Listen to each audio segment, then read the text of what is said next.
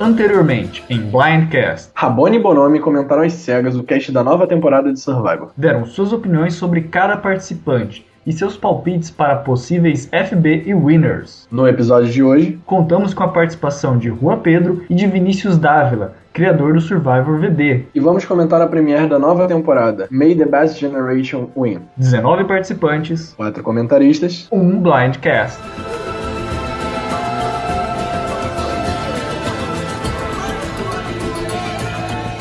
Olá galera, eu sou o Rabone. E eu sou o Felipe Bonomi. Sejam bem-vindos a mais um Blindcast. Hoje estamos aqui com nossos convidados Vinícius Dávila, criador do Survive VD. Oi gente, tudo bem? Tô aqui tentando dar o meu melhor, que é meu carisma. e também temos hoje Rua Pedro, que participou durante bastante tempo da legenda do Survivor. Oi, gente, tudo bem? Tô aqui pra passar um tempinho com vocês nessa noite. Ou dia, ou tarde, a hora que você estiver ouvindo.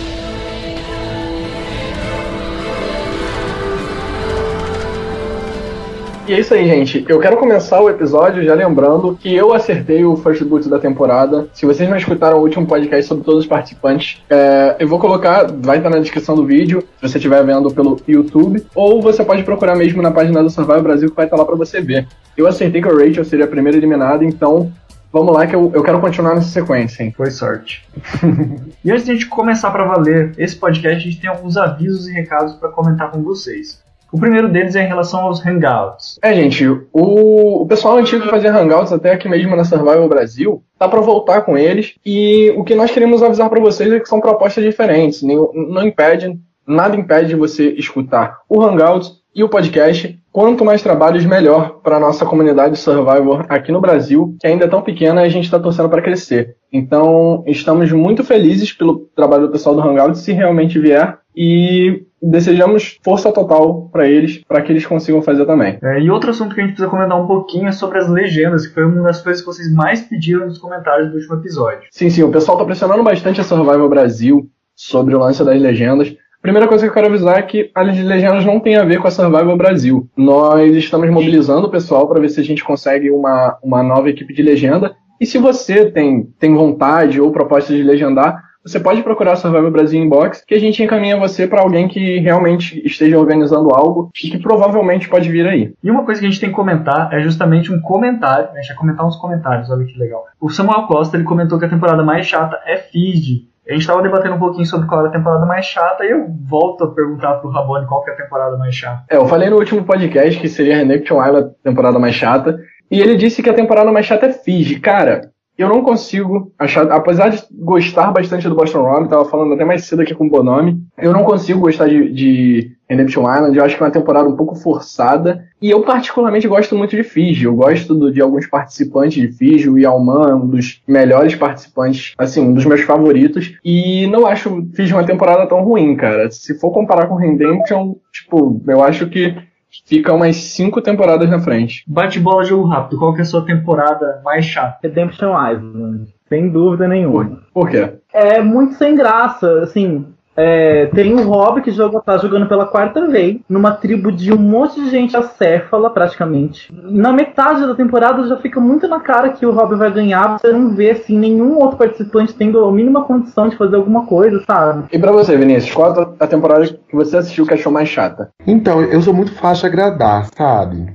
Eu, o meu, meu grande maior problema foi que eu comecei a assistir Survival, foi a 18, Tocantins. Então já tinha ídolo, tinha já algumas coisas que movimentam mais o jogo, né? Então quando você pega umas temporadas iniciais, você acha mais chato, mas porque se compara com as atuais, né? Agora, das temporadas que eu assisti no tempo certo, a que eu menos gostei foi Samoa.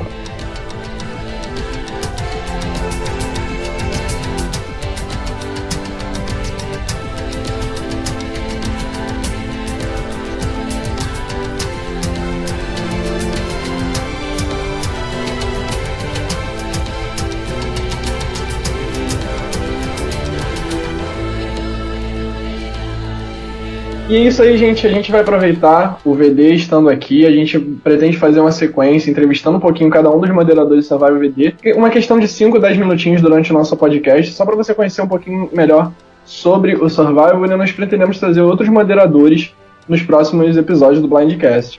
Nesse primeiro episódio, ninguém menos do que o criador do Survival VD, o Vinícius Dávila, e eu vou fazer algumas perguntas para ele, é, para você conhecer um pouquinho melhor sobre survivals virtuais em geral e um pouquinho melhor sobre o próprio Survival VD.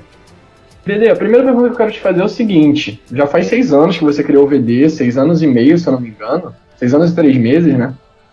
E, é. e como é que era, como é que era naquela época? Tipo, já tinham outros survivors virtuais? Você teve ideia baseada em outros survivors? Você criou sua própria ideia? O que você quis fazer criando o Survival VD? Eu, na verdade, eu, eu, eu era viciado em jogos virtuais de diversos tipos, muito Cidade Dorme, muito Mafia, esses jogos mais, mais, que, mais simples. Aí uma, uma vez um menino me chamou pra jogar Survival, eu não fazia ideia, já tinha, tipo assim, visto mais ou menos na televisão, assim, um episódio aleatório, mas eu não conhecia direito. E só de jogar já me apaixonei, assim. E aí eu quis, eu falei, nossa, eu quis, eu tive muitas ideias, eu tive muitas, muita coisa que eu queria fazer e eu queria aplicar muitas dessas ideias. Então eu falei, a melhor coisa para eu aplicar dessas ideias é criando um jogo. Aí eu criei, no, no, primeiro momento eu não criei sem pretensão de que o jogo fosse ter tantas temporadas e se consolidar tanto. Eu criei no sentido meio que pra ser uma válvula de escape, que fui sempre uma pessoa muito envolvida em muitas atividades assim. E na, na primeira temporada o elenco foi todo convidado, eu, eu convidava pessoas que eu, ou da minha vida pessoal, ou pessoas que eu encontrava no grupo de survival, ou pessoas é, que, eu já, que eu conhecia de outros jogos virtualmente e tentava fazer essa. Assim, até que o jogo foi indo, a primeira temporada deu certo, pediram uma segunda, terceira. Quando fomos vendo, já estamos aí na 17 temporada. E, e é, surgiram novos outros jogos também depois desse, outros surgiram e acabaram, outros surgiram e continuaram. E temos aí um grupo de pessoas, uma rede de pessoas muito grande que participa, tanto realizando quanto jogando jogos survival virtual. É, e pessoal, para quem não conhece survivals virtuais, tem vários grupos aí que você pode procurar pelo, pelo Facebook, o próprio VD, o TW, Survivor Identidade Falsa, que é até um spin-off do próprio VD, que eu modero, por sinal. É, e. E. Ah, nossa, peraí, de novo. E para você que não conhece os Survivor Virtuais, eu queria que você falasse um pouquinho, Vinícius, como é que funciona o VD e quais são as propostas que você tenta trazer para ele para tentar fazer um Survivor na internet, que é algo bem difícil de se fazer se você for pensar. É, é, é um pouco difícil e é, é difícil por duas coisas. Primeiro, porque a gente não tem elementos que a gente tem no, no Survival real. A gente oferece prêmio, a gente oferece uma buff, a gente oferece uma caneca, a gente oferece alguns prêmios, mas a gente não consegue oferecer prêmios tão atrativos quanto um milhão de dólares.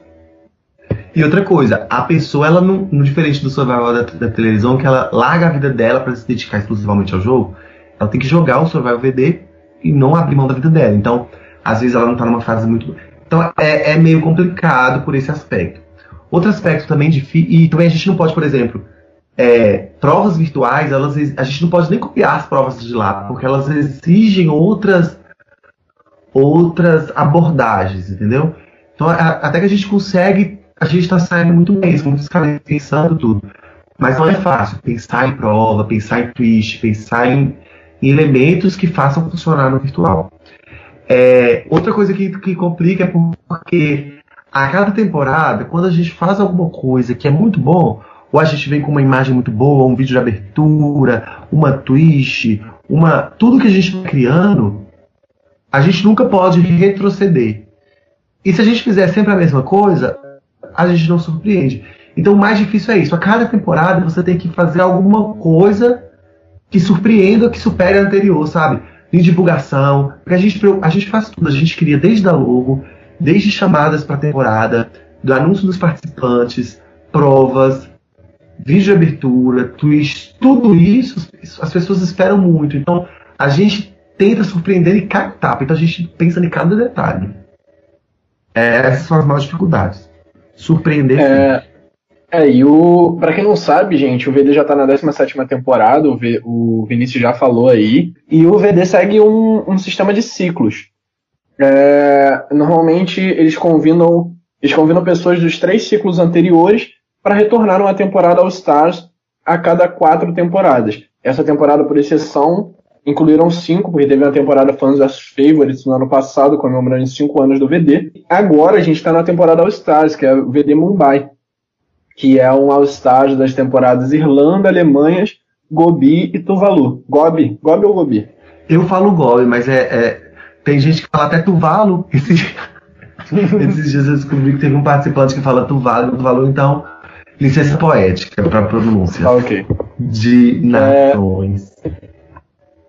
E, então, o que eu queria saber de você, Vinícius, é qual, qual, a sua expectativa para criar uma temporada All Stars? Porque é totalmente diferente de uma temporada normal, onde vão ver pessoas novas dos jogos, onde a gente vai conhecer pessoas novas e tudo mais.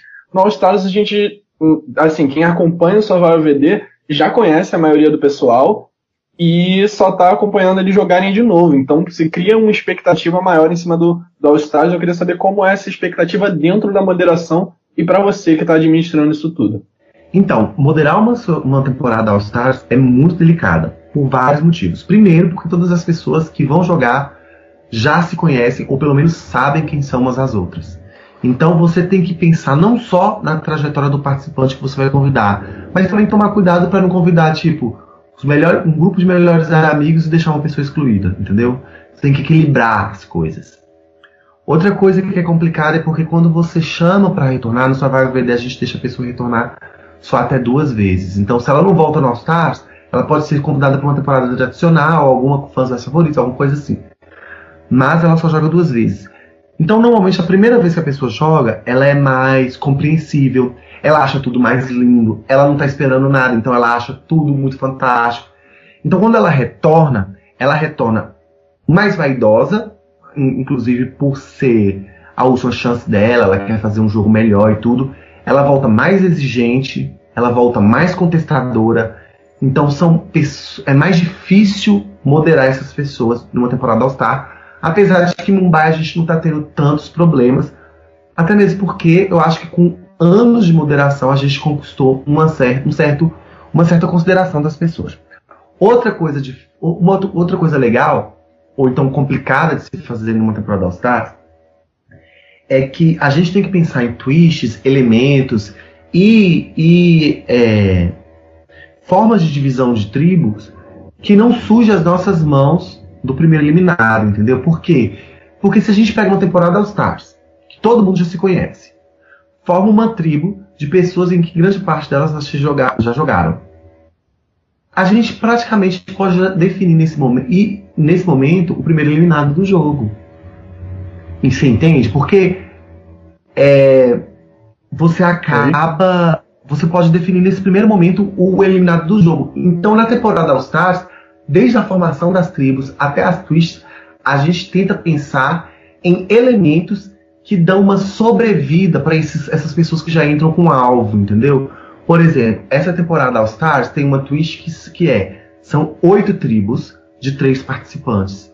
A cada é, é, desafio de imunidade, cinco tribos ficam imunes e três vão para o conselho tribal. Ou seja, e eliminam uma só pessoa e voltam juntas. Então, ou seja, a, a, a, a, galera que vai para o conselho tribal ela é montado baseado em cada prova. Você só tem certeza dos seus dois companheiros de tribo. Então, esse foi um elemento que a gente pensou no All Stars, desse All Star, para que desse uma, um dinamismo maior ao jogo. Então, é, é, é, é isso. Já, eu já eu vou viajando, vou emendando um assunto no outro. é, obrigado, Vinícius. Para quem quiser, é só procurar o grupo do Survival VD no, no Facebook, procurar o wiki do Survival VD no Google, só jogar no Google ver The Wiki, que você vai encontrar o Wiki, que tem tudo sobre participantes antigos, participantes novos, e esperar a próxima temporada para você jogar, quem sabe você não encontra o, o Felipe aí na, jogando, ou talvez algum outro comentarista aqui do podcast. Eu espero mesmo, gente, que alguém que esteja ouvindo aqui tenha interesse em jogar o Survival VD. Procure lá o grupo, procure acompanhar. O Survival VD é só uma da, da, da, das franquias virtuais que a gente tem. E aí, se você não tem tempo para ficar jogando virtual, que demora alguns dias e tudo mais, e- e- existem alguns encontros é, que a gente chama de survival real life, que são acontecem normalmente nas capitais, é, já teve em Florianópolis, no Rio, em São Paulo, em Belo Horizonte, que são survivals que duram um dia, as pessoas com- jogam mesmo todas as regras. Então é muito bom você é, é, é, é, é, participar, sempre é bom receber novas pessoas. Tá bom, inclusão. Continuando nossa pauta, vamos falar um pouquinho dos participantes favoritos. E o primeiro da lista aqui, não sei porquê, não sei quem que fez essa pauta, né? Que colocou em primeiro lugar o Adam.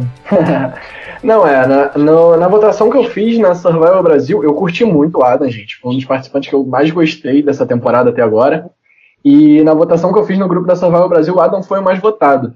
Mas no site da Inside Survivor, a votação que eles fazem, ló- lógico, o site da Inside Survivor é um site muito mais famoso que o nosso, que envolve também a galera lá dos Estados Unidos. A Jéssica tá como a mais votada, disparada, junto com a Mari Takahashi. Então, por enquanto, as favorite players das duas tribos são elas duas, e a Jéssica tá conseguindo ganhar da Mari, provavelmente por conta do da Legacy Advantage que ela pegou, e também porque eu acho que ela tá rendendo uma participante muito boa também. Vinícius, você concorda com o participante favorito aí, o Adam e a Jess? A Jéssica, talvez, por causa disso que, dessa vantagem que ela achou, sim, aí sim. Mas eu acho que na tribo dos mais novos, eu achei a Mari e a Hannah muito mais carismáticas e com, mais promessas de, de, de jogo do que o Adam. Eu não tô lembrando do Adam fazendo tanta coisa no episódio, não. É muito cedo pra eu ter favoritos. Eu discordo da maioria nessas votações, porque a minha favorita é a Hannah, porque eu me identifiquei muito com ela. Eu acho que eu seria. Eu acho que se eu fosse mulher, eu ia ser a cara da Hannah. O óculos é o mesmo que eu uso, meu cabelo, se eu deixasse crescer, ser daquele jeito. E eu me identifiquei muito com ela quando todo mundo tava, o povo bonitão, tudo se reunindo e ela sozinha fazendo trança em Palmeiras. Me senti ela na- no meu ensino médio. Ó, a minha favorita, assim, de primeira impressão, né? Eu, eu gostei muito, assim, de como ela falou sobre o jogo, da visão que ela teve, da, de como ela se mostrou, mostrou que tem iniciativa pra fazer as coisas. Então eu acho que ela pode ser uma participante muito interessante. É, fechando sobre o favorito, já falando sobre as primeiras impressões, né? Eu acho que o meu personagem favorito foi justamente aquele que queimou a língua, a minha língua, minha própria língua em relação ao último podcast que a gente fez, que foi o Ken, que eu tinha uma impressão completamente errada dele e a partir do momento que ele começou a falar e se destacar ali dentro do Gen X, da tribo dos mais velhos, como diria o Vinícius, é, ele já, de certa forma, ele me cativou.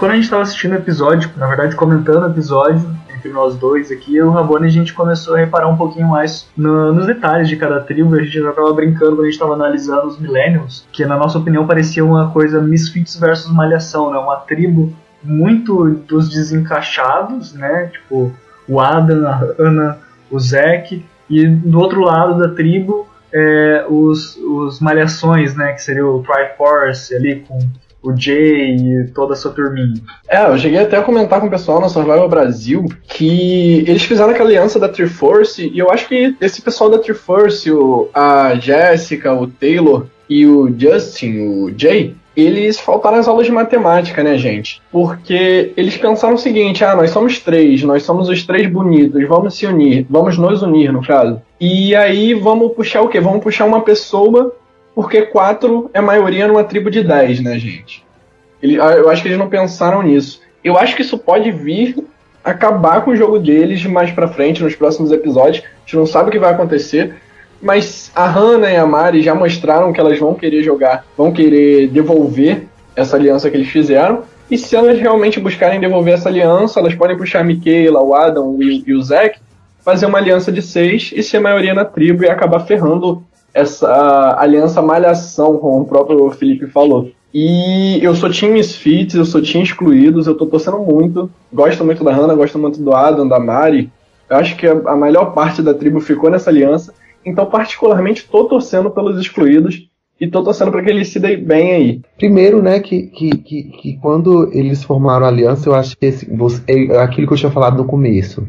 Quando você vê a diferença das gerações. Na outra tribo você não viu isso, enquanto nessa, talvez pela pouca idade, são pessoas muito jovens, elas levaram os aspectos físicos, não de força em prova, mas os aspectos de beleza para formar aliança, sabe? Tipo, não, eu me sinto atraído por fulano, não sei o quê, sabe? Isso é uma coisa. Você vê que é, é tipo. É, fica tão. É, é, é meio sem noção, sabe? E fica até. Você não consegue nem torcer para uma aliança que começa. Que o pontapé inicial é desse jeito. E eles foram meio falhos nesse aspecto, que eles começaram a já demonstrar muita afinidade e muita envolvimento entre esses três, principalmente, né? Numa tribo tão numerosa, o que, o que vai acontecer? Mesmo que os outros não tenham tanta afinidade igual eles três têm, os outros naturalmente vão, vão se unir porque essa, essa afinidade ela, ela, ela, ela é vista como uma, uma ameaça. Tanto que em temporadas Blood vs Water, se você chega com seu parente na fusão, você tem um alvo, enquanto um dos dois não foi eliminado, entendeu? Porque proximidades são, são riscos, são ameaças. Então é muito, é muito nocivo para o seu jogo você demonstrar uma afinidade tão grande para as outras pessoas. Tinha que ser uma coisa mais discreta. E eu gostei da Hannah e da Mari já se movimentando tal em relação a isso. Quem assiste o Big Brother dos Estados Unidos sabe que sempre, toda temporada no começo, forma uma aliancinha dos machos alfa com as menininhas que eles acharam bonitinhas e que eles vão pegar, provavelmente. Sempre forma. Então pareceu, parecia que tava, eu tava vendo Big Brother ali, porque eles não estavam fazendo acampamento e formaram essa aliança ridícula. É, o Taylor é super babaca, detesto ele, só falou merda o episódio inteiro. É, os motivos, olha os motivos que o cara falou que disse ali, ai, vou me olhar com ela porque ela é gatinha, porque ela é gostosa, ai, sabe? Ai, pro inferno. Então, assim, é, o Taylor, horrível. Só que acabou formando uma dinâmica interessante, né? Porque vai gerar bastante atrito na tribo eu acho que vai ser bem legal. Principalmente quando é, esses que no máximo forem eliminados, que eu tenho certeza que vai acontecer pela Mari maravilhosa. E aí eles vão ficar putíssimos, né? E eu, e eu acho que assim, o Taylor tem que sair, porque eu acho que a Fig vai dar uma boa underdog. Um underdog interessante. Que, que eu acho que a Fig, quando ela tiver numa posição ruim, ela vai mostrar o jogo dela. Porque ela parece que ela tem, é, ela tem inteligência, sabe? Só que como ela tá ah, nessa tonteira, ela não tá usando o jogo. Mas eu acho que se ela ficar underdog, ela vai ser uma personagem interessante. Então, é, tô torcendo muito pro Taylor sair, porque aí eu acho que a coisa vai ficar bem interessante. Vai acabar essa, essa, esse clima malhação e vai ficar uma coisa bem hardcore, bem legal. É, a FIG ela já perdeu a minha torcida, mas se tem uma coisa que eu, pensando positivamente nessa aliança deles, a gente sempre tem que pensar, né, que quando chega no F3 vão ficar só três, não vai ficar seis. Então é bom você construir um núcleo ali mais forte, às vezes com três participantes, mas é uma burrice você fazer só três, três quatro alianças, é, mas é uma burrice você juntar em quatro e achar que tem maioria. Você tem que juntar seis pessoas, né, ter um núcleo na aliança, mas ter mais três pessoas pelo menos para garantir a maioria. E eles não fizeram isso, eles até acabaram assustando aliados em potencial. Eu quero ver os Millennials no CT porque eu quero ver como vai ocorrer. Achei a tribo deles muito mais interessante em jogadas do que atacar mas sinceramente acho que eles vão para menos CTs do que atacar, então a gente vai ter que esperar a merge para ver mais jogadas aí com os Millennials. E provavelmente na merge eles devem se juntar, então. Vamos aproveitar que você falou do Takali, então já vamos começar a falar do Genex, as primeiras impressões. Eu, como falei, é, não gostei, na verdade que a maioria das pessoas não gostou muito da Genex, mas eu vi algumas coisas positivas. O Ken ele teve uma ótima edição. Eu esqueci de falar, mas vou falar aqui agora, né? O, a Mary e o Zack foram os que tiveram o melhor edic, né? O melhor, a melhor edição do episódio dos Millenniums. Por outro lado, já no Gen X, o, Ken, a Jessica, acho que é, esses foram os que tiveram os, as melhores edições dentro do, da tribo do Gen X. E a minha torcida eu já falei que dentro do Gen X vai pro Ken. Eu gostei mais é, no sentido, no geral. Apesar de individualmente eu não ter conseguido construir nenhuma afeto por participantes isolados. Mas por quê? Porque eu gostei da, do, da, da maturidade com que eles trataram mais o jogo, sabe? Com que eles chegaram lá na, na, na, no acampamento, já se preocupando em preparar as coisas, tratando realmente como uma disputa, entendeu? É, enquanto os outros ficaram muito oba-oba, eles realmente não. Vai ter o Vilma temporal, eles também não conseguiram montar o abrigo, mas eles, eles, eles, você via eles trabalhando para isso. E também a tribo, a tribo ela tinha participantes, é, como eu posso dizer, os participantes mais o participante mais detestável que eu tive do elenco tá nessa tribo, que é o David. Eu achei ele assim totalmente surtado, sem noção, exagerado, sabe, chorando e, e paranoico e enfim. Um manual de como não jogar Survivor. Se você quer aprender a não jogar Survivor, você vê o jogo do David nesse primeiro episódio. Ele fez absolutamente tudo que não pode fazer. Não sei como ele não saiu, foi um milagre. É, então, então, assim, o participante que deveria ser o cabeça da tribo, né, que ia fazer as jogadas boas, se mostrou bem incompetente, pelo menos por enquanto.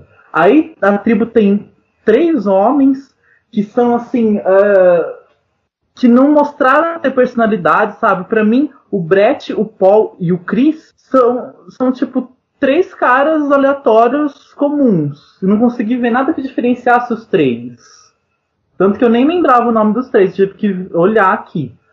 É, então, assim. E eles não parece que vão. Então, e eles unidos não parece que vai dar uma dinâmica na tribo, sabe?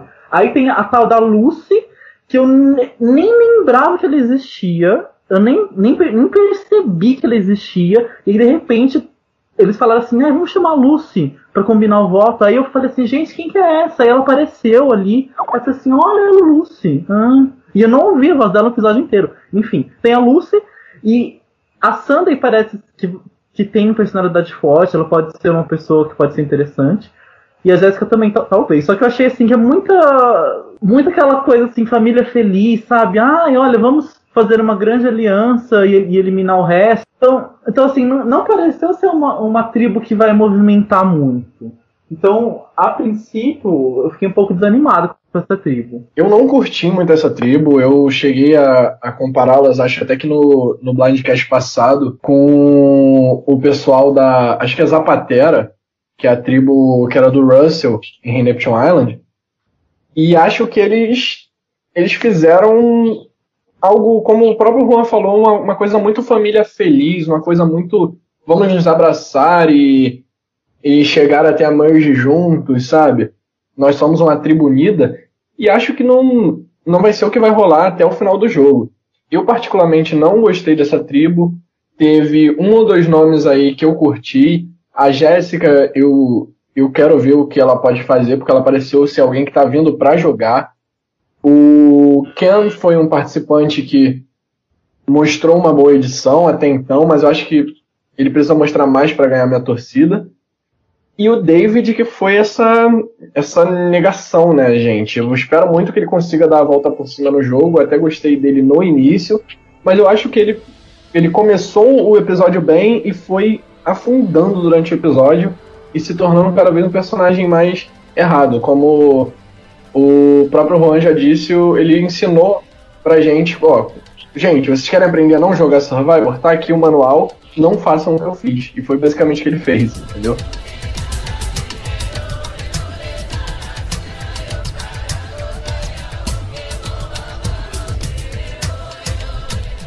E é isso aí, gente. Vamos então começar a comentar o episódio.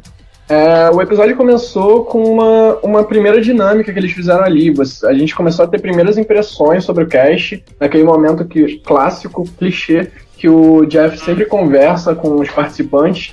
Teve um sorteio ali de bandanas que foi bem forçado, né? E aí eles foram para uma dinâmica em que eles tinham que escolher entre itens de pesca e galinhas. E eu acho que isso refletiu bastante a ideia de cada tribo, que as millennials foram para as galinhas e os Gen X foram para os itens de pesca, um pensando a longo prazo, outro pensando a curto prazo. E aí, o que vocês acharam sobre, sobre essa escolha deles e como vocês acham que isso pode refletir no jogo? Quando eu vi essa essa essa twist, eu não essa twist que eu falo, essa essa temática de divisão de tribos, eu não achei tão interessante, por quê? Porque quando é, naturalmente, em outras temporadas, mesmo que não fosse essa temática, eles já se dividiram em novos e velhos. Então eu falei assim, ah, não é uma coisa tão novata. Aí quando eles começaram, a, tanto na prova quanto nesse começo que você citou agora, que eles começaram a, a colocar prova que testasse o comportamento deles em, em relação a escolhas, eu percebi que pode ser uma temática interessante para mostrar como pessoas mais velhas pensam diferente de pessoas mais novas. E foi isso que você falou. Mostra muito a, a, a como a pessoa, como a,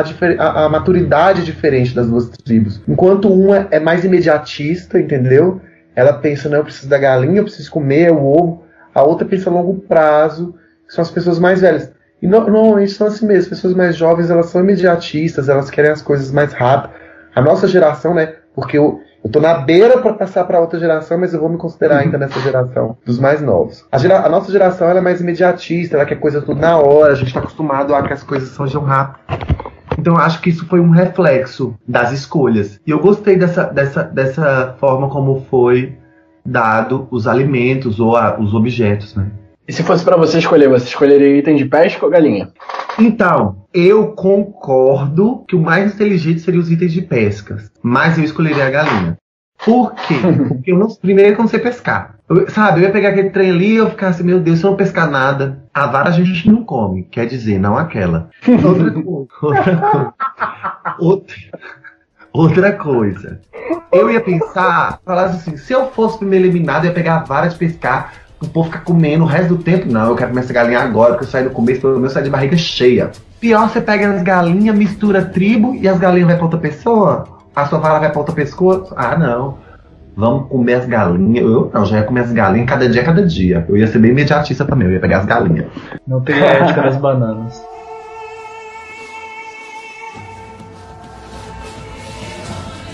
Ah, então, eu achei, eu achei legal.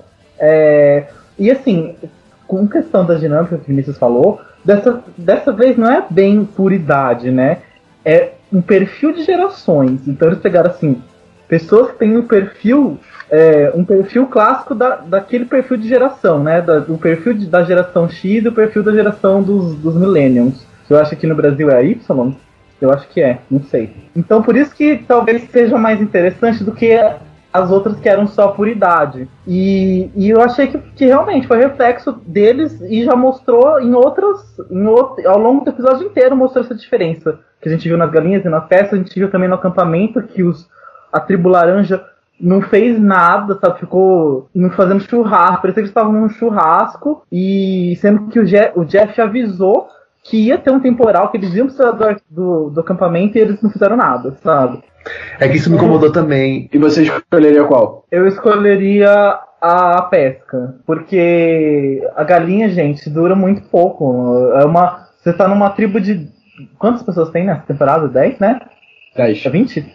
10 cada um. Então, é uma tribo de 10 pessoas. Então, tipo, é uma galinha por dia. Tem quatro galinhas, acho, não sei.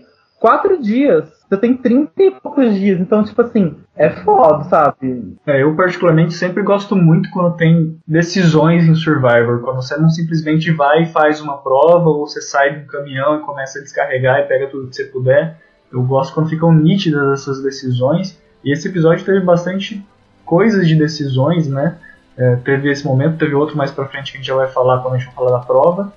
Mas é, eu adoro quando tem decisão, porque isso ajuda a reforçar que o Survivor ele não é só sobreviver, mas tem também a questão de você fazer muitas outras coisas e também de decidir.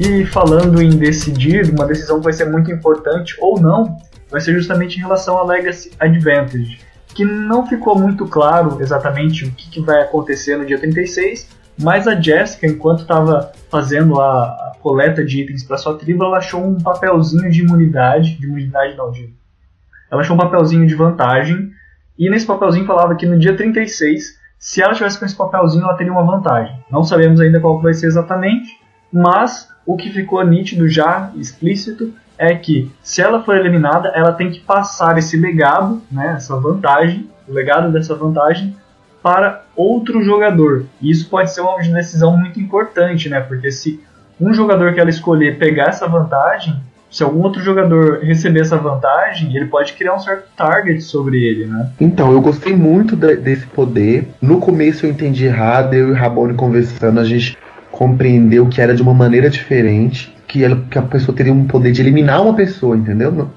no, F, no dia 36. Aí eu achei que isso era um poder um pouco exagerado. Mas depois, como não explicou, então talvez seja um poder. Eu achei legal essa questão de você ser obrigado a repassar. Isso pode, pode gerar um pouco de mudanças nos rumos, né? Porque você não sabe o que, que é, então você não vai querer manter alguém que tem um poder que você não sabe qual é. Então pode fazer que a pessoa elimine um aliado. E também faça com que a gente torça pra Jéssica ser eliminada, né? Eu até gostei dela, mas eu quero que ela saia por causa que eu quero que esse poder seja passado na frente dos demais. Então, eu tô, tô na expectativa, né, do que, que vai ser isso. Os últimos poderes, assim, que o Survival colocou para tentar mexer o jogo não tiveram, assim, aquele impacto que deveriam ter, né? Então eu espero que dessa vez eles criem um poder mais relevante, que funcione. Mas vamos ver, eu gostei, uma coisa diferente, né? Que se, se essa passagem de poder for pública, que também não ficou claro, né, como é que é feita essa passagem. Às vezes ela pode. Às vezes o. Pode ser feita em segredo, né? Não foi dito. Então, mas se for uma passagem pública de poder, vai ser bem interessante. Porque aí a pessoa que recebeu o poder vai estar tá meio que, que fodida. Porque as pessoas vão ter o dobro de motivos para eliminar ela, quer dizer, o triplo. Porque além do motivo normal que eu teria de se eliminar alguém, você vai tirar, vai eliminar uma pessoa que tem o um poder e ainda você eliminando ela, você tem chance de ficar com o poder para você, né? Então, tipo, você receber esse poder é, meio que cilado. então vai ser bem interessante. Estou ansioso para ver o que, que, vai virar. Eu, particularmente, acho que a vantagem provavelmente vai ser uma vantagem numa prova, né? Não de você pular, não sei. Mas não sei se seria muito fraca, daí você ficar 36 dias com a vantagem para tipo, poder fazer uma. praticar a prova antes, como já aconteceu, né? De provas de reward, que você ganha vantagem de começar a pular alguma prova, fazer alguma coisa nesse sentido. É, cara, particularmente eu curto muito vantagem de Survivor, eu acho que deixa o jogo bem mais dinâmico. Aliás, a gente está na 33 temporada. São necessárias mudanças, senão o jogo fica monótono, o jogo fica repetitivo. E eu acho isso muito legal. Quando assisti, eu entendi que ela poderia eliminar uma pessoa no lugar dela no dia 36. Seria uma espécie de super ídolo. Se ela fosse eliminada, ela colocaria outra pessoa para ir no lugar dela. Assim, no, nas duas opiniões que vocês deram, eu vou ficar no meio termo e eu vou continuar no que eu tinha entendido. Eu não acho que seja uma passagem direta para a final, nem eu acho que seja algo tão fraco quanto ajuda em provas. Eu acho que vai ser uma espécie de ídolo que ela só vai poder usar na reta final, mas que todo mundo vai saber que ela tem ali a partir do dia 36 e que vai dar uma vantagem grande para ela e praticamente uma passagem para final, mas não vai ser uma passagem para final garantida, até porque dia 36 ainda é F6 ou F5, então ela não vai ser eliminada naquele instante, mas vai poder ser eliminada no F5, no F4 talvez.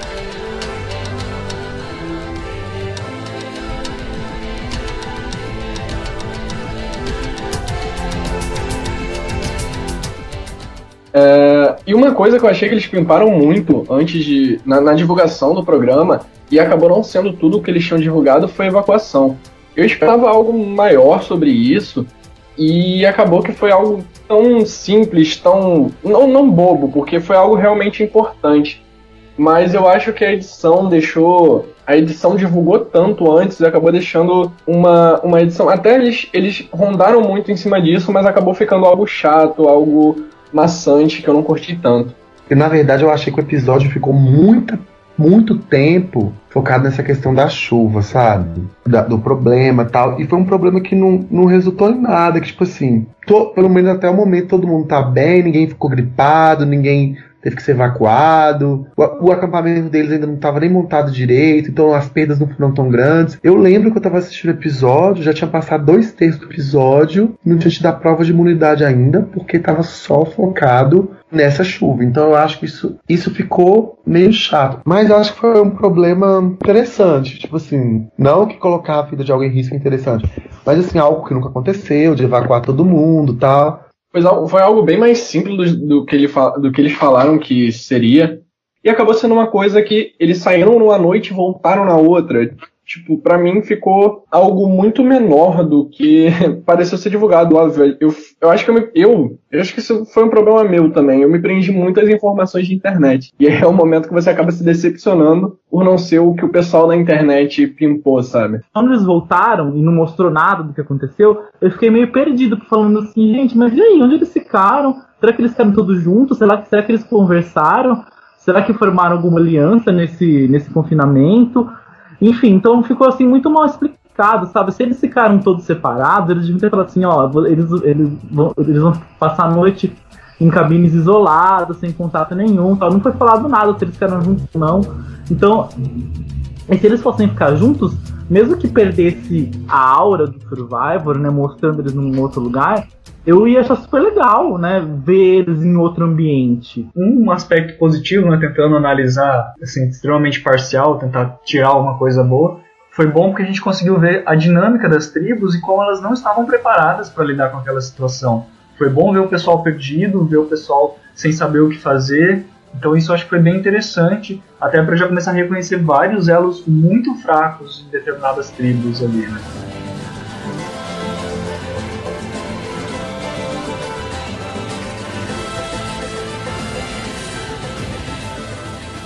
Next round. The next round. You guys ready to get to your next challenge? E então veio a prova de humanidade, gente, que eu acompanhei antes, eu achei essa prova muito legal. Eu achei essa coisa uh, deles poderem escolher se eles iam pegar atalhos ou não muito divertido, muito dinâmico assim para a prova. E eu achei interessante até que eu vi uma tirinha, não, acho que foi do Eric Hackenback, que é o que jogou as duas temporadas Fans vs Favorites. E ele fala assim que logo no início do jogo os Genex vieram e falaram: "Nós não pegamos atalhos, nós não procuramos a maneira mais fácil, nós sabemos fazer o mais difícil". E foram eles que justamente foram lá e quiseram pegar os dois atalhos para poder facilitar a vida deles na prova, o que acabou ferrando eles, né? Eu queria entender, é, porque eu achei muito burra a postura da tribo dos mais velhos, porque, pelo menos no que eu acompanho, grande parte dos desafios de imunidades, os quebra o quebra-cabeça é uma parte mais porque o, o, tempo que se, o tempo normalmente que se gasta na, nas, nas partes físicas da, dos desafios eles normalmente são bem próximos uns dos outros, sabe? Dificilmente uma equipe, uma tribo termina muito antes da outra. Já os, os, os puzzles, não. Os puzzles, ele, quando dá uma travinha, mesmo que. Tanto. Tá muito ruim meu áudio? É, o muito foi muito! Eu não lembro o que, que eu falei. Eu não lembro o que, que era. eu não sei se tem Pode gente falar? assistindo o Survival Australia, mas eu tô assistindo. Eu tô nos primeiros episódios do Survival Australia.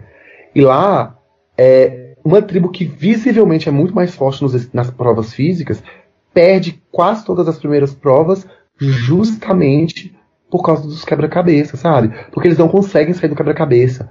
Então, eu não vejo vantagem você pegar um atalho para chegar mais cedo no quebra-cabeça, sendo que você vai ter mais peças do quebra-cabeça. Não adianta você chegar cedo se você vai ter mais peças para resolver. Eu achei essa ideia, né, de ter essas decisões, impactar na prova, achei muito legal. Achei uma novidade bem bacana, gostei. E tava realmente precisando, né, de umas inovações nas provas, né? Porque depois de três temporadas fica, né, um pouco chatinho. Só que tudo isso foi praticamente anulado por a parte física ser muito bonita. Sabe, a parte física era passar por um túnel de cordinha e depois passei em cima de uma tábua. Olha, desculpa, mas foi muito podre, sabe? Tipo, nem deu graça. Eles fizeram em dois minutos. Passou nas cordinhas, passou em cima da, da tábua, acabou. A gente praticamente só ficou vendo eles montando aquela quebra-cabeça inteiro. Então, assim, então, acabou, não tem impacto. Se eles tivessem feito um circuito grande, que nem, que nem aquela prova no começo de Samoa, que eles tinham que subir um monte de rampa, ou, ou, aquela ou a prova que teve em Filipinas, que eles tinham que passar por vários obstáculos, sabe? Aí ia ser mais interessante, mas não, eram dois obstáculos bestas que, que então realmente fez com quem optou por tomar os atalhos se ferrasse, porque eram tão tontas as provas que não fazia diferen quase diferença nenhuma você pegar atalho ou não. Então acabou, acabou a própria prova se sabotou. A ideia foi legal, só que a, a prova se sabotou porque a, a parte física foi muito podre e foi muito chato de assistir. Mas é, espero que tenha mais decisões assim pra frente em provas mais interessantes, que aí eu acho que vai ser bem legal. Poderiam fazer um Survivor só de escolhas, né? Survivor Choices e, tipo, desde o começo, assim, só fazendo escolha, escolha, escolha, que eu acho que ia ficar super interessante você ver a ramificação disso dentro do jogo. É, concordo muito com o Juan nesse aspecto. Acho que as provas foram bem fraquinhas, mas é, acho que tem muito do que o, o Vini também falou, né? Acho que se eu tivesse na Genex e visse a minha tribo, olha, vai ser difícil passar essa primeira prova aqui, eu talvez teria pegado no atalho. Como eu não sei como é que seria a, a segunda prova, a da esteirinha, que também achei fraca, mas que as duas da tribo pegaram atalho, então parece que ficou mais fácil, mais fraca e mais fácil ainda, então eu não posso opinar muito. Mas, pelo menos a, a primeira decisão foi um pouco coerente. Agora, o efeito disso, a gente acabou vendo, foi justamente atacar ali ir pro CT. Então, eu achei um pouco confuso, eu não sei se é porque, mas eu não consegui entender como essa divisão de votos se deu.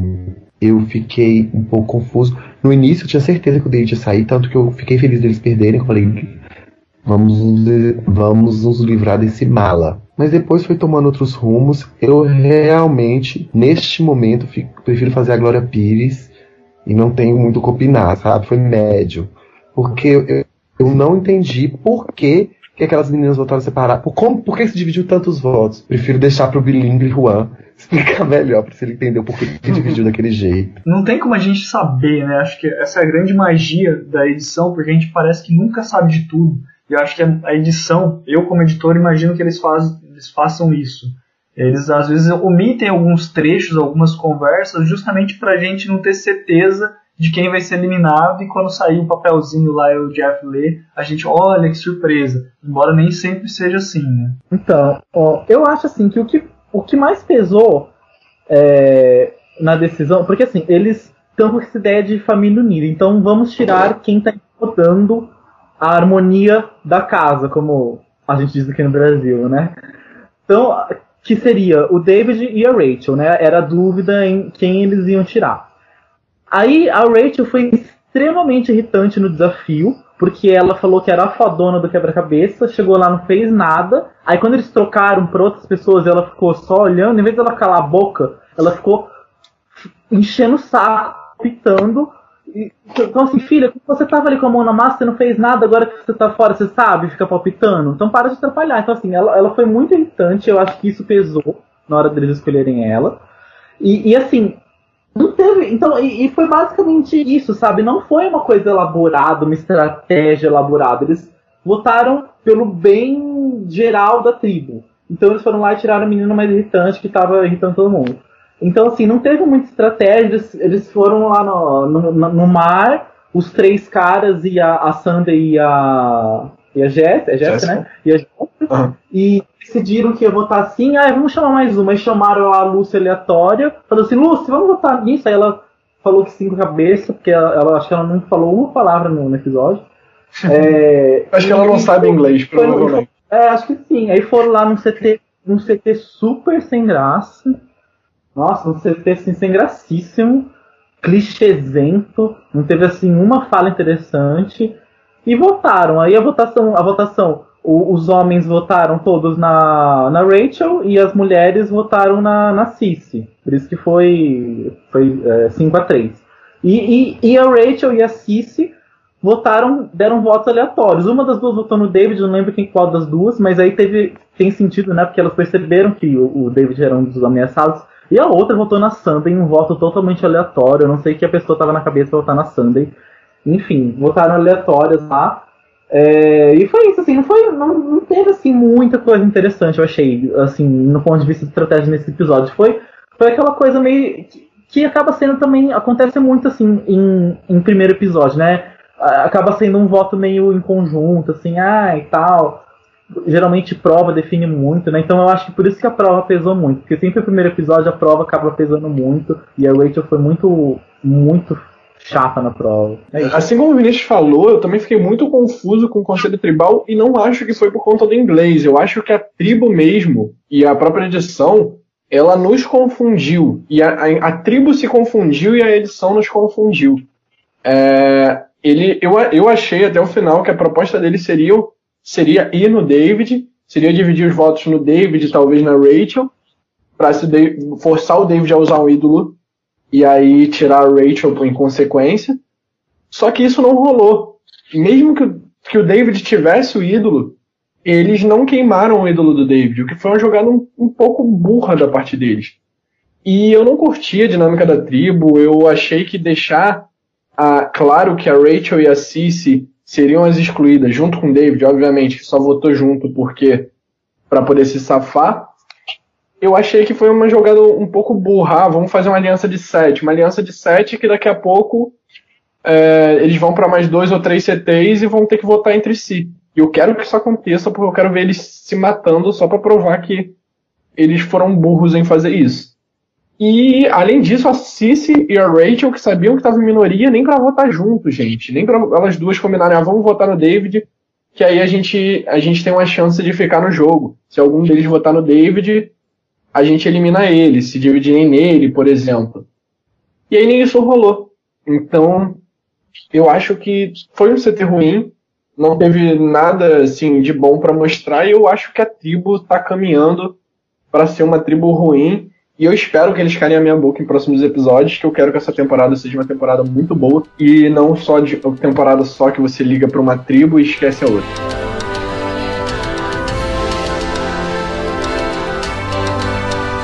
É, então, gente, é, aproveitando que eu acertei o FB no, no, último, no último episódio, eu vou tentar manter a minha, a minha sequência de sorte aí. E dessa vez a gente não vai apostar um eliminado em cada tribo. A gente vai tentar apostar qual tribo vai pro CT e quem seria o eliminado se essa tribo for pro CT. Se errar a tribo, consequentemente erra o eliminado. Ou talvez se rolar um swap, eu acho que ainda tá muito cedo para rolar.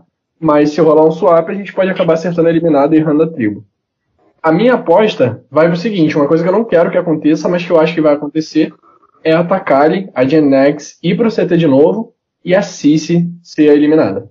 Então, a minha aposta, eu vou apostar que dessa vez a outra tribo dos novinhos, os milênios, né, vão perder e vai sair lá um do trio gostosura. A, a Fig. Porque eu acho que os, os meninos são fortes em prova, eu acho que eles vão preferir manter ele. Eles então, assim, eu acho que quem vai vão ser os, os Millennials. E aí, pelo, por assim, por algumas pistas que eu peguei da, da prévia do próximo episódio, eu acho que vai ser Fig ou Taylor que vão sair, mas eu vou apostar no Taylor. Porque ele teve. ele teve uma edição de primeiro episódio muito tonta, de uma pessoa muito besta, sabe? Então eu acho que estão pintando ele de idiota pra ele sair com cara de idiota então eu acho que vai ser ele que vai sair. É, pistas a gente tem de monte, só que a gente nunca sabe exatamente quando que cada um vai sair, né? A gente já consegue perceber alguns personagens que estão com uma edição bem fraca, e a menos que mude nos próximos episódios, com certeza não chega nem a merge. Mas, o meu palpite pro próximo episódio, eu acredito que essa brincadeira deles de falar que o próximo episódio vai ser Love Goggles e dar destaque pro Jay e pro pessoal da, da Triforce, é justamente para enganar o telespectador e quem vai perder vai ser o Gen X. Imagino eu imaginando, imaginando, imaginando, eu imagino que quem vai ser eliminado vai ser o Chris.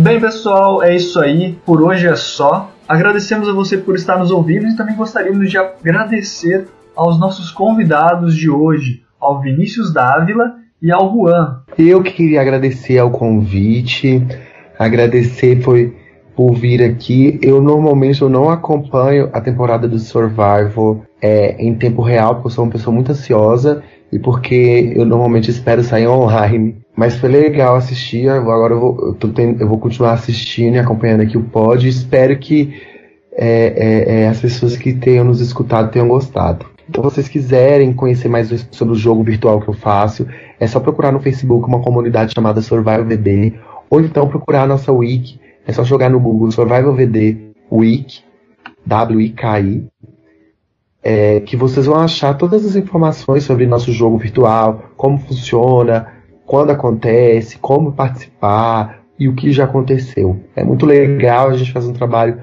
com muita dedicação e quanto mais gente interessada, mais, mais motivação a gente tem para fazer. Juan? Obrigado, gente. Foi para mim uma honra ser convidado nesse primeiro pod com convidados, né? Não é o primeiro, mas é o primeiro com convidados para a estreia do, do programa. Então eu fiquei muito lisonjeado. É, muito obrigado mesmo. Parabéns vocês dois pela in iniciativa. Espero que faça muito sucesso, que vocês continuem sempre, porque quanto mais coisa na comunidade de Survivor, melhor. É, eu, eu, falo, eu dou minha contribuição como eu posso com as legendas e vocês dão com vocês. Se todo mundo contribui um pouquinho, a comunidade cresce cada vez mais, a gente conhece mais pessoas que gostam disso, que a gente é apaixonado. Enfim, e, e, aguardem que talvez tenham novidades aí. Na, quer dizer, talvez não, terão novidades sobre algumas coisas, sobre legendas. Eu não vou adiantar ainda, mas aguardem que terão surpresas por aí. E participem do VD, que é muito legal. Eu já moderei, já participei. Participem, vão lá ver, que é super bacana. E é isso aí, gente. Obrigado. Eu quero agradecer, agradecer o Bonome, né, que sempre está aqui comigo. Me agradecer também, que eu sempre estou aqui, né? E principalmente o Vinícius e o Juan por terem topado participar desse primeiro podcast. É, agradecer você que escutou até o final. Se você puder, se, se você estiver vendo pelo YouTube, se inscreve aí no nosso canal para dar uma ajudinha. E também curte lá Survival Brasil no Facebook. Entra lá no grupo da Survival Brasil, Survival Brasil, traço discussões também no Facebook, que aí você pode comentar melhor com a gente sobre Survivor, tanto com a página quanto com nós mesmos, moderadores da página. E você pode interagir com a gente do podcast por lá também. E é isso aí, gente. Muito obrigado. A tribo decidiu. Tchau. Adios. Well,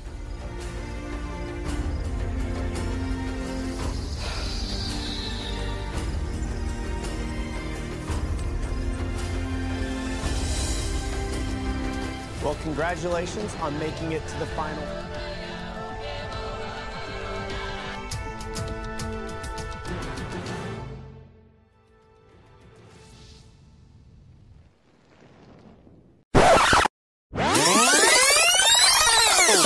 Fala. Olá, você teria um minuto para ouvir a palavra de nosso Senhor Salvador Jeff Prod? Já que eu sei que você é fã também do nosso Senhor Salvador Boston Rob. Mas se eu falar isso no podcast, eu apanho, né? Apanha nada. Que é isso, cara. O pessoal odeia o Boston Rob. É assim, quem ama o Boston Rob, ou você ama ou você odeia. Tipo, é tipo isso. Então, todo mundo ama, não tem como não amar. não mesmo. Se soubesse a quantidade de haters que ele tem. eu acho que são pessoas ignorantes, que não conhecem a verdade, mas que com o tempo elas irão aprender a louvar o nosso Senhor como ele merece. Tomara que sim, né? A gente espera que as pessoas um dia encontrem o- a verdadeira verdade. Eu percebo que a maioria dos hater- haters do Boston, eles tipo, não, viram, não viram todas as temporadas dele. É, eu, particularmente, acabei até assistindo Amazing Racing, que eu vi algumas temporadas, acabei vendo a dele depois, retrospectivamente. Uhum. Eu acho que não, a maioria dos haters, tipo, não viu a trajetória dele. Simplesmente assistiu uma temporada ou outra com ele, não gostou e pronto, né? É, por exemplo, All Stars. All Stars é uma temporada que, porra, sério, eu assisti Marquesas. Marquesas, pra mim, Boston Rob não é quase nada em Marquesas. Uhum. Tipo, ele é um participante qualquer. Eu nem acho que ele merecia voltar em All Stars, sinceramente. Tudo bem que ele é um dos melhores participantes de Marquesas, mas sendo um dos melhores participantes de Marquesas, que é uma temporada que eu acho ruim, sabe? Aham. Que não tem participante bom. Aí ele retorna em All Stars, porra, ele em All Stars é sensacional, entendeu? Em Heroes vs Villains, eu acho ele bem foda também. Ele só deu azar de cair na tribo do Russell e o Russell não ser conhecido, entendeu? É, eu até diria que assim, o Boston, ele pode talvez assim, ah, não seja um All-Star, mas eu vejo o jogo dele em Marquesas como um dos jogos precursores que veio justamente depois congra- é, dos jogos que veio justamente consagrar alguns jogadores posteriormente que aprenderam muito com ele nessa coisa de mudar de lados e estar sempre nesse estilo de jogo dele, né? Ele foi um dos primeiros. Eu acho que ele foi o primeiro a fazer isso, no caso. Sim. África. África não teve. Teve o Lex, tipo. O Lex foi um dos primeiros vilões, assim, de Survivor, na minha opinião. Que depois fez a cagada que fez em All Stars. Né? Como é possível você amar tanto um participante e odiar tanto ele, ele mesmo na- em outra temporada, sabe? Do cara que eu acho que foi, tipo, o que melhor fez, assim, a, Qual temporada? Ai, é, foi- acho que não sei se foi a posterior ou logo depois da do Boston Rob. O primeiro cara acho que foi o ganhador usando essa Ah, tática. Brian. Brian. Brian. Brian Heidik, de Tailândia. O Rob Cesternino. Rob Cesternino é, meu particip... é o meu participante favorito. Rob Cester- Cesternino. É de, Am- de Amazon ele. Ele foi F3, ele não foi campeão. Tá certo, ele não foi campeão. É, ele foi F3. Eu confundi. É que ele tem até um podcast. Ele tem até um podcast. Rob has a podcast. Então, pra mim, ele foi tipo um- um- o, o jogador que consagrou o estilo de jogo do Boston Rob, que, que, na verdade não que consagrou, mas como ele estudou de certa forma o jogo do, do Boston Uhum. Rob. Depois na temporada posterior da Marquesa, se não me engano, teve mais um que fez um certo sucesso mudando de lados. Eu sou péssimo pra lembrar nome de personagens. O Brian foi o winner, o Brian. Isso, o Brian Brian. O Brian Healy, ele foi o que ganhou usando essa tática e depois o aí o Rob Sister Tanto, eles foram da mesma tribo em All Stars até. Então acho que foi aperfeiçoando e ficou bem bacana, assim. Eu acho que eles foram tipo, fundamentais para construir Survivor como ele é hoje, sabe? Hoje em dia. Eu gosto muito do Tony, mas o Tony, querendo ou não, ele já teve todo um rulebook pra ele seguir. As primeiras temporadas, elas eram mais fáceis de ficar marcantes para quem tá assistindo pela primeira vez desde o começo. Acho que foi você que começou. Eu assisti Bornel, eu amei Bornel. Aí eu fui assistir a Austrália, eu, caralho, que temporada foda. Aí fui assistir a África. Eu, pô, a África não é mais foda que a Austrália, mas mesmo assim achei, achei foda, assisti Marquesas. Eu, pô, por que falam que essas temporadas são ruins? Eu fui assistindo as outras e entendi por que elas são ruins. Elas não são ruins, elas são piores que as outras, só isso. É que com o passar do tempo, o Survivor foi criando uma, como eu posso dizer, um, um padrão mínimo para ser considerado bom. E esse padrão vai aumentando a cada temporada. Então, se você não conseguir ser inovador, se você não quiser pensar além daquilo que já foi feito, você, você, você é um jogador ruim, né? Tipo, você pode vir replicar o jogo de outro. Ah, você ganhou, mas você só copiou os outros. E, e a análise das temporadas, mais ou menos, acaba sendo sempre assim, né? Se a temporada não traz nada de novo, ai, que temporada chata. Quer um bom exemplo? Jeremy. O Jeremy jogou muito em Second Chance, na minha opinião. Tipo, eu cheguei a torcer pra ele, mas eu não gosto dele. Porque eu acho que ele é muito, sabe? Idem. Pois é, eu acho ele muito clichê. Eu não, eu não consigo gostar dele como participante por causa disso, entendeu? Aham. Tipo, ele é um bom participante. Ele foi foda. Second Chance ele mereceu totalmente. Sprint player pra ele. Acho que ele jogou mais até que a Kelly. Sinceramente. Mas não é um participante. A Kelly me, me atrai não, não por ser mulher, no caso, mas por ser como participante. Como participante me atrai muito mais. Quer ver se gravou pra, pra gente começar? Já vai dar 8 horas. Eu gravei isso aqui. Vou colocar no, no final do podcast essa conversa sobre o Boston Rob. Tá bom, beleza.